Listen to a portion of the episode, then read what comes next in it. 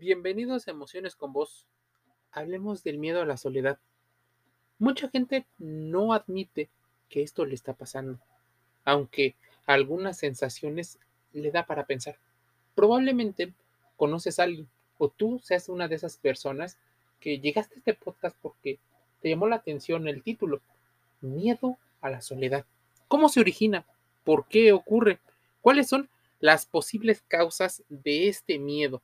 Mira, voy a hablar un poco de que el miedo a la soledad podría ser una forma de malestar relativamente frecuente en personas de todas las edades, de todos los géneros y de diferentes ideologías. Así que a cualquiera le puede pasar. Pero no por ello debe ser considerado algo como normal, ni tampoco inevitable en todos los casos, ni por más cultura positivista que te enseñen o que te digan que el miedo es malo. Mira, el miedo tiene una función eh, adaptativa, pero el que tengas este miedo para adaptarte a los peligros no significa que toleres del todo grandes cantidades de miedo o de incertidumbre. En ocasiones llega ese miedo a indicar la presencia de un problema de tipo psicológico. Pero no le llamemos de tipo psicológico porque probablemente el llamarle psicológico tenga un estereotipo malo. Llamémosle emocional. Sin embargo, no para todo el mundo resulta fácil identificar este problema en sí mismo.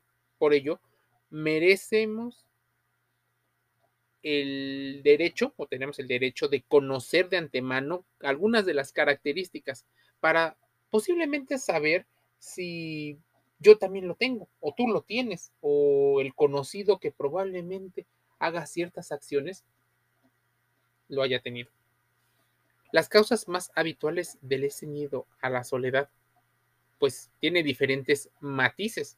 Tú sabes, esta escala de colores, pero en el caso de qué es el miedo a la soledad, como su nombre lo indica, el miedo a la soledad es una forma de malestar que se basa en el temor ante la idea de dejar de tener acceso a relaciones afectivas significativas, es decir, dejar de contar con la capacidad de tratar de manera plena con personas importantes para uno mismo, ya sea amigos, familiares, relaciones de pareja.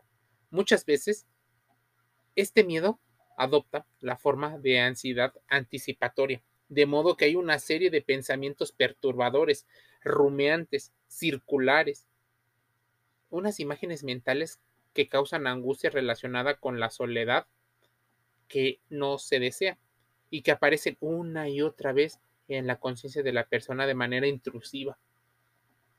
Esta ansiedad anticipatoria crea eh, malestar, crea cierta sensación de, de desagrado, de perturba la rutina en ocasiones, dependiendo el grado de intrusismo que llegue a tener en el pensamiento. Se puede combinar porque de hecho aparecen, si tú lo buscas en diferentes medios, aparece cosas o tips para saber si. No es que tengas que tener el 100% de todos los, los ítems que aparecen, los puntos que aparecen. Pueden aparecer unos o pueden aparecer otros. Lo que sí es muy cierto es que este pensamiento anticipatorio hace la profecía autocumplida. Las personas que llegan a tener una personalidad con apego ansioso son las más propensas. Y esto muchas veces se formó entre una relación química y una situación de convivencia en el entorno. Las dos actúan de la misma manera. Y si le sumas que en ese entorno normalmente a las mujeres les enseñan una forma y a los hombres les enseñan otra forma de actuar, vamos teniendo en cuenta muchas cosas. Aunque el miedo a la soledad produce displacer, podría también generar esta sensación de masoquismo emocional. Incluso no es en sí una psicopatología que parezca en los manuales diagnósticos y en muchas ocasiones no se presentan como un grado eh, tan importante de intensidad o de recurrencia suficiente como para ser un motivo para que las personas hagan un cambio, pero a veces constituye uno de los síntomas de sí trastornos psicológicos. Entonces, hay una situación que viene ocurriendo. O sea, puede ser y no puede ser. O sea, no en todos los casos ocurre esta, este miedo a la soledad. Sin embargo, eh, los síntomas incluso las sensaciones que las personas pueden llegar a tener pueden no haberse desarrollado con toda la intensidad que aparecen en las películas, en las series o incluso en los canales de televisión. Muchas veces las personas en estos medios suelen exagerar muchas de las situaciones. Una, para llamar la atención. Dos, para hacer contraste con lo que ocurre de manera mm, voy a decirlo así, regular. ¿Por qué? Porque lo exageran para generar cierto morbo, cierto enganche y tener cada vez más claro el mensaje. No dejan al lado eh, la sutileza, porque en la sutileza dejan abierta una puerta a lo subjetivo y a que no llegue el mensaje que quiere construir el director de, la escena, la televisora en búsqueda de los patrocinios o la empresa que hace streaming o la empresa que esté detrás de esa creación de contenido. Mira, el miedo a la soledad puede aparecer tanto en personas introvertidas y también en personas extrovertidas, incluso en las ambivalentes. Normalmente se le asocia que ese miedo a la soledad es muy característico en los introvertidos. De hecho, en quienes presentan una predisposición a la introversión, esta puede basarse en el temor a quedarse sin exposición con otras personas, ya sea por no cultivar las amistades o por tener problemas para hacer nuevas relaciones. En quienes, por ejemplo, son extrovertidos, en cambio, es algo más habitual este temor que tenga que ver con la dificultad para reconocer a las personas adecuadas para uno mismo. Gente con la que conectar a nivel profundo y genuino es más complicado. O sea, están rodeados de muchas personas, pero no todas son genuinas. O sea, son muchos conocidos, pocos amigos. De hecho, el tipo de miedo a la soledad, a quedarse anclado a una soledad no deseada, depende en buena parte de lo aprendido, de lo aprendido en el contexto o sea, en tu entorno social cuando fuiste pequeño y conforme te fuiste desarrollando de adolescente y de adulto. De modo que no le echemos toda la culpa a la niñez. No, también el contexto de adulto influye y va modificando algunas cosas. ¿Cuáles son las principales causas de ese miedo? Porque seguramente existen factores de predisposición que a muchas personas eh, les llaman la atención lo estudia. ¿Cuáles son los factores desencadenantes a ese miedo? ¿Qué gatilla ese miedo a la soledad no deseada? Mira, la timidez. Dicen que la timidez extrema lleva a muchas personas a temer verse abandonadas por el resto, ya sea por generar rechazo o por no ser capaces de conocer nueva gente. Los problemas para romper el hielo o iniciar amistades juegan un papel importantísimo, pero diferencia entre lo que es timidez, introversión y extraversión o extrovertidos porque si los llegas a unir, probablemente estés generando estereotipos. La segunda de las posibles causas del miedo a la soledad es las diferencias culturales con respecto al entorno social. Este es un tipo de malestar frecuente en personas que han emigrado a otros lugares, de modo que se ven envueltas por una sociedad en la que no se sienten identificados, donde tal vez ni siquiera exista una identidad, tal vez llegar del campo a la ciudad o existen prioridades y conceptos diferentes a los que ellos consideran la realidad. A su vez, también es un factor que juega un papel importantísimo en las personas que llegan a ser eh, muy, muy mayores, muy viejitos, abuelitos, eh, ancianos, las cuales se ven rodeados por una mayoría de personas que son de otras generaciones y que piensan de una manera muy diferente ni siquiera les permiten hacer actividades en torno a su, pues a su generación. O los hábitos de su generación. Existe una situación, un miedo a la soledad creado por la idealización de uno de los estándares imposibles, expectativas altísimas o lo que ahorita algunos están eh, malinterpretando como altos estándares. Muchas personas que tienen muy idealizado el amor romántico temen quedarse solteros o solteras o, por ejemplo, no encontrar a esa persona adecuada, príncipe o princesa. Esto tiene que ver con la presión social hacia elementos como la conformación de una familia, la estigmatización de las mujeres solteras y el modelo de vida basado en la importancia de tener hijos por el hecho de tenerlos y no por una situación de amor. Ahora, seguramente te he dicho tres de las que son más o menos obvias para muchos, pero te va la cuarta y la quinta razón que han estudiado varios investigadores. Uno, la baja autoestima. Muchas personas eh, no saben ni siquiera qué es la autoestima y no le llaman autoestima. Suelen ponerle otros nombres. Pueden llamarle amor propio.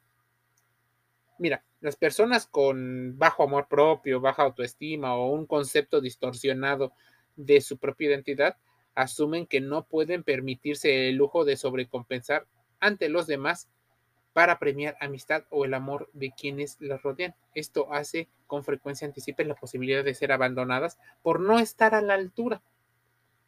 Digamos que eh, viene un fenómeno parecido que es el síndrome del impostor. No se sienten eh, lo suficientemente importantes, útiles, eh, valiosos para la otra persona. Y por eso, anticipatoriamente a ese miedo, deciden ellos abandonar. Algunas personas se engañan, algunas personas deciden rodearse con personas que no deberían o no terminan relaciones, o sea, no se desenganchan, no tiran a un lado relaciones por ese miedo. Es como una especie de chaleco salvavidas que en algún momento puede llegar a servir, aunque la calidad de la relación no sea la más sana. Y la última causa por la que la gente tiene miedo a las soledades por la pérdida de cierta autonomía física, autonomía psicológica, en la cual se relaciona bastante con la libertad y con las capacidades para realizar algunas actividades.